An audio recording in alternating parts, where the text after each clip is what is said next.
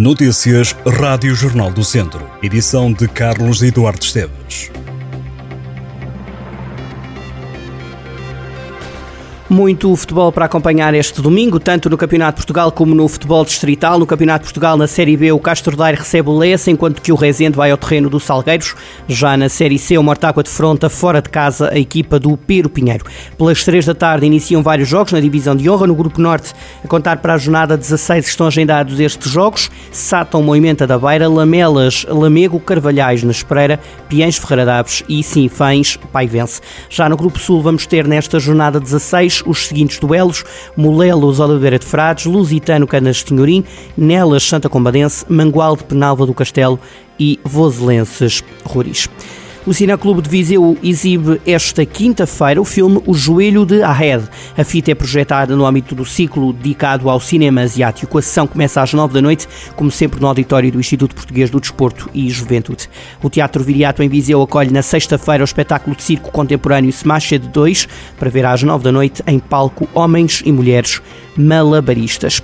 Frida Kahlo, a filha da Grande Manhã, a nova criação do Trigo Limpo Teatro Acerto, volta a ser apresentada em Tondela, neste início de 2023. A peça que conta a história da artista mexicana tem música ao vivo para ver esta sexta-feira 13 e sábado 14 às 10 menos um quarto da noite na Acerte.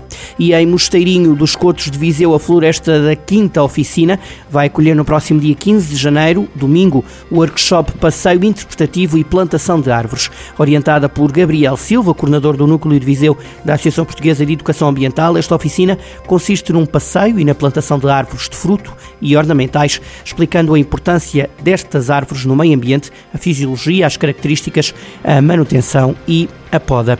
A Câmara de Sinfães abriu o período de candidaturas para atribuir bolsas de estudo aos alunos que frequentem o ensino superior em 2022-2023. Segundo a autarquia, as bolsas de estudo são atribuídas anualmente a todos os alunos residentes no Conselho e que frequentem o ensino superior, um curso de especialização tecnológica nível 5 ou um mestrado com aproveitamento escolar independentemente da condição económica. A candidatura terá que ser feita até sexta-feira através de um formulário disponível na página da internet da Câmara Municipal de Sinfães ou, em casos excepcionais, no Gabinete de Desenvolvimento Social através de agendamento prévio.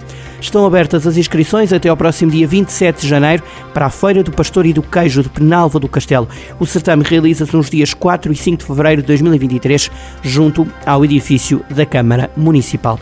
E a propósito do Dia Internacional das Migrações, o município de Vila Nova de Paiva apela aos habitantes do Conselho que tenham fotografias, postais, publicações, cartas, malas e outros objetos relacionados com a imigração para os cederem à autarquia que depois os colocará no acervo museológico do futuro Centro de Memória das Migrações de Cairiga. O novo espaço quer expor a memória coletiva da imigração no Conselho de Vila Nova de Paiva.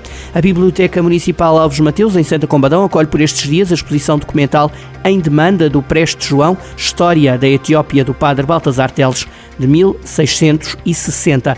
Ainda em Santa Combadão, a Biblioteca Municipal Alves Mateus expõe a mostra 400 anos da canonização de Santa Teresa de Ávila, Santo Inácio de Loyola e São Francisco Xavier, livros antigos dos séculos XVII e XVIII, para ver até 27 de março. A Casa da Cultura de Sátão recebe a exposição de trabalhos manuais Tanilândia, de Tânia Chaves, até ao dia 31 de janeiro. Tanilândia é um projeto de artesanato que começou em 2010 para ocupar os tempos livres. Em Lamego, na Galeria Solar da Porta dos Figos, pode ver por estes dias a primeira exposição artística ao abrigo do protocolo de cooperação firmado entre a Câmara Municipal e a Fundação de Serralves.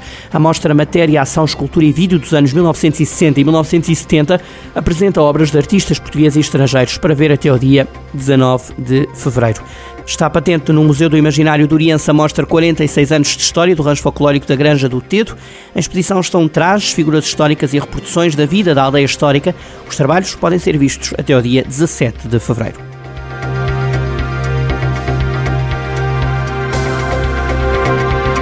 Estas e outras notícias em jornaldocentro.pt.